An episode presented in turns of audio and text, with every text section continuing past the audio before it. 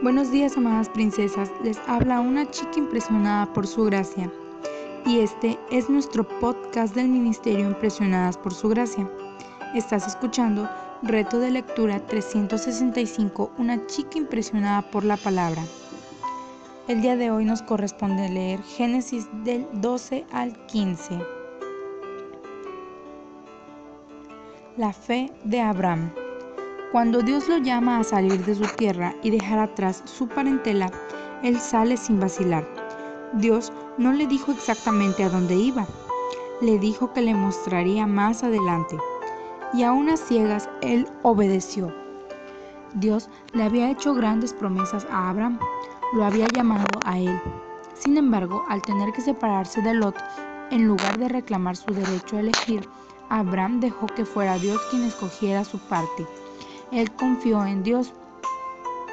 Cuando defendió a Lot y obtuvo victoria, el rey de Sodoma le propuso que se quedara con todos los bienes, pero él rehusó la oferta y prefirió dar los diezmos a Melquisedec. Años después, sin descendencia, Abraham se preguntaba cómo sería posible que la promesa de Dios se cumpliera. Pero Dios le recordó su promesa y Abraham le creyó. Esta fe le fue contada por justicia, la cual es el corazón del Evangelio. Abraham no tuvo que ver para creer. Él creyó la promesa de Dios aún sin ver una descendencia. Dios hizo un pacto con él y a Abraham le tocaba solamente creer. La fe obedece a Dios independientemente de las circunstancias o consecuencias y no tiene temor al hombre. La obediencia trae bendición. Nosotras somos justificadas por nuestra fe mediante la fe en Cristo Jesús. En los capítulos del día de hoy vemos la elección de Lot. A diferencia de Abraham, Lot se dejó llevar por lo que veía. Sus ojos codiciaban la buena tierra que veía y acampó en Sodoma, una región donde el pecado imperaba.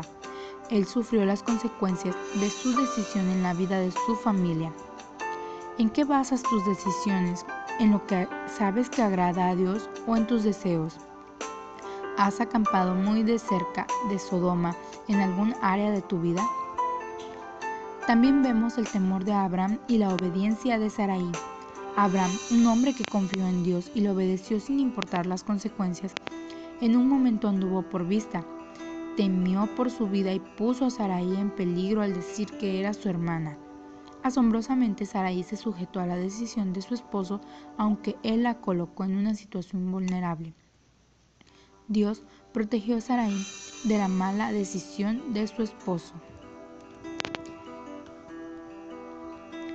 Gracias por escucharnos en este bello día. Nuestra oración es que Cristo viva en tu corazón por la fe y que el amor sea la raíz y el fundamento de tu vida, y que así puedas comprender cuán ancho, largo, alto y profundo es el amor de Cristo.